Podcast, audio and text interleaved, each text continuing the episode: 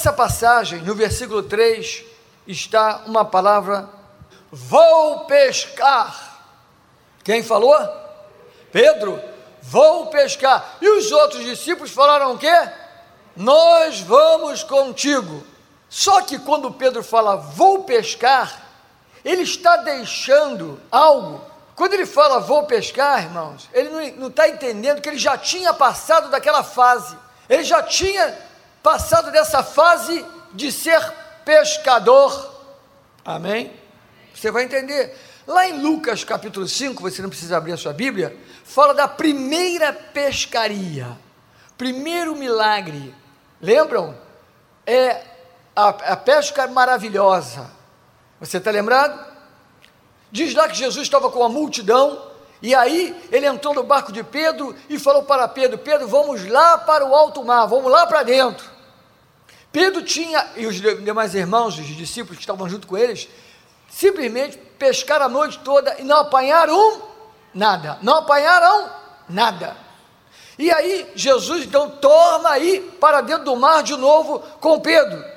Jesus fez uma coisa ali interessante. Jesus deixou a multidão para resolver um problema do seu discípulo. Depois você lê em casa, era uma multidão, eram muitas pessoas. Jesus pregou para a multidão e agora deixou a multidão. Quando Jesus pregou para a multidão, seria até bom, porque a multidão está toda assim, animada, né? A multidão está ouvindo aquela palavra boa de Jesus, mas Jesus os deixou. E foi com Pedro para resolver o problema dele, o problema da frustração. Vamos, Pedro, para dentro da água. Chegando lá, Jesus falou: Pedro, lança as tuas redes para pescar. Lembram? E aí o que aconteceu?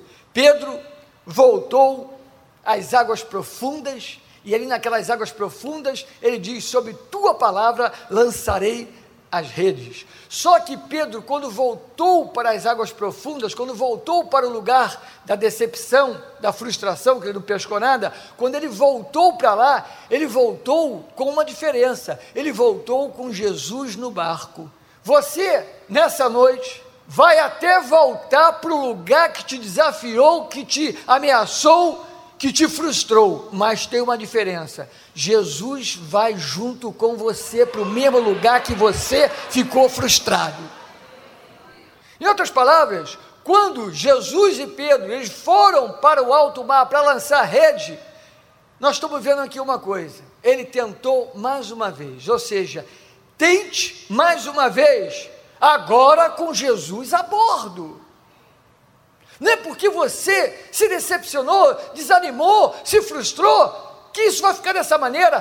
Tente mais uma vez, agora com o Senhor a bordo, do teu lado, junto de você, dando as ordens, falando o que Ele quer. Amém? Essa noite vai ter realmente frustrações caindo nesse lugar, decepção, coisas do passado que você se entristeceu, que te feriram. Essa noite vai cair em nome de Jesus. Aleluia! E aí, ele jogou as redes, a rede começou a o quê? A se romper, lembram? Porque eram tantos peixes. E aí eles encheram ambos os barcos e dois barcos cheios de peixe, quase foram a pique.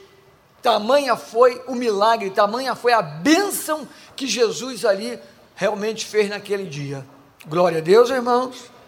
E aí, irmãos, Jesus disse para Pedro: lança a rede.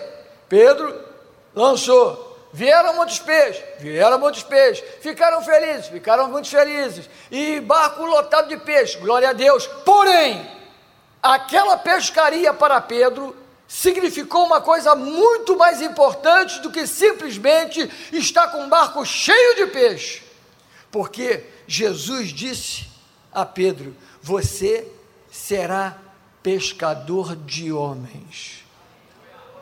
Sabe aonde Jesus falou para Pedro: Você será pescador de homens? Lá, quando os barcos estavam cheios de peixes. O mais importante daquela pescaria não foram simplesmente o milagre da multiplicação de peixes, não. Não foram aparecer tantos peixes, não.